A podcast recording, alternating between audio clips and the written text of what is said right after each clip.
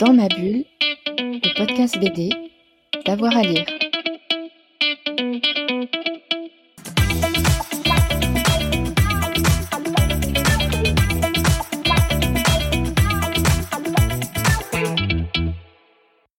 Moi, la, la plus grande, c'est euh, c'est Claire Bretéché.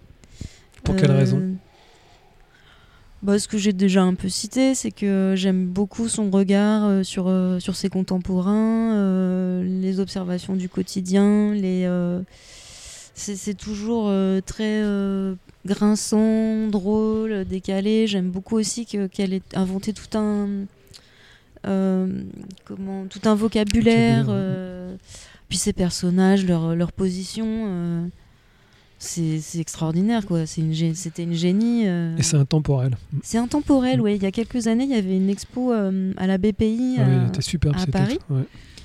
et il y avait euh, de- de- des personnes âgées, je sais pas, elle devait avoir 40 ans de plus que moi, et elle voyait que je riais, elle me disait Ah bon, mais vous riez, mais vous comprenez? Je dis Bah oui, évidemment.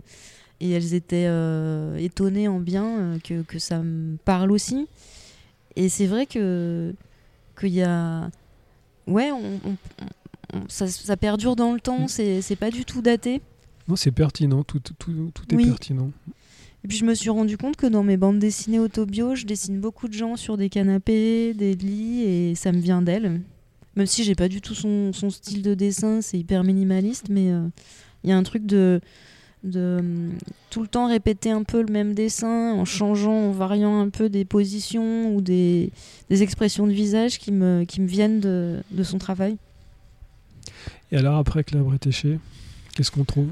Alors après, après Claire Bretéché, euh, moi il y a une bande dessinée qui a été un coup de cœur euh, monumental qui s'appelle euh, Le sens de la vie et ses frères d'Éric Veillé. C'est un petit livre euh, vert, enfin là il a été euh, réimprimé, euh, republié chez euh, Cornelius il n'y a pas très longtemps.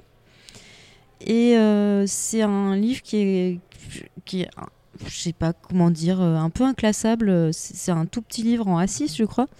Et c'est que des scènes complètement absurdes de, de personnages aussi tout petits, dans des petites cases. il leur arrive des trucs complètement improbables. Ça part dans tous les sens et, et je trouve ça très drôle, très décalé. euh. Et ensuite, qu'est-ce qu'on pourrait mettre en avant? Euh, bah, J'aime beaucoup euh, le travail de Catherine Meurice aussi, euh, qui, qui a un peu la, la veine de, de Claire Bretéché. J'ai beaucoup aimé son livre euh, euh, Savoir vivre ou mourir, qui était un- une bande dessinée sur comment, s- comment être une femme en société, comment bien se, bien se tenir. Euh, Il y avait aussi euh, des, des interviews de femmes. euh, Il y avait Dominique Lavanant. Yolande Moreau, Anémone et d'autres qu'elle avait faites avec, euh, avec une journaliste. J'avais trouvé ça hyper audacieux parce que enfin, retranscrire des interviews en bande dessinée, euh, c'est un peu casse-gueule. Et là, c'est- vraiment génial, c'est très on drôle. était bien sorti, ouais. Mm. Comment? Ça, on était bien sorti. Oui, ouais. Euh, et puis j'aime beaucoup aussi, j'ai beaucoup aimé la légèreté, les grands espaces. euh. Je trouve qu'elle a un spectre euh, hyper large qui va à la fois de la poésie Mm. et de, de l'humour. Et j'aime bien justement que, que des autrices comme ça qui savent aussi bien mélanger les deux. Et puis il faut que j'en cite encore d'autres. Allez, Bah oui. allons-y. Bah là je vais faire du copinage, mais euh, j'aime Vous beaucoup. avez nous- l'écurie Misma, c'est ça? Ouais, c'est ça, j'ai tous les cités et toutes les citer. Non, j'ai bah, eu un coup de cœur aussi pour Anne Simon, qui est devenue une amie, euh, d'ailleurs, qui, qui fait la couverture de Frangine, euh, l'hommage à Anne Sylvestre. Et j'aime beaucoup son univers très foisonnant, avec plein de personnages. et pareil, c'est un conte, enfin, c'est des contes, mais qui, qui racontent beaucoup de choses sur, sur l'actualité, sur la société. Euh. C'est des critiques euh, de la société de consommation, Du de la politique, du pouvoir, euh, des, des dérives du pouvoir aussi surtout. Et, et, et ouais, y a, y a- c'est hyper riche, elle, est hyper référencée dans plein de domaines, que ce soit la musique, la littérature, des références féministes aussi.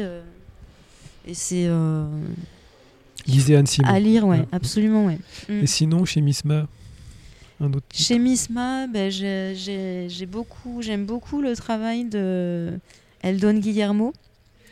Euh, pareil, en fait, je trouve que c'est un auteur qui arrive à, la fois à, parler d'histoires euh, mélancoliques comme dans Dame Basso ou euh, complètement déjantées, débiles comme, comme dans Le Salami Chaud ou ces histoires courtes ou Crotte de mouche.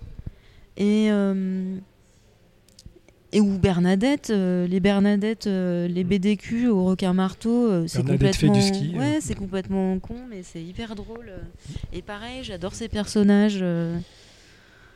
Il est, je le trouve hyper spontané, hyper frais, euh, comme un, un petit morito qu'on boit euh, sur la plage C'est à une image qui Barcelone. l'appréciera, je pense. Oui, oui, oui.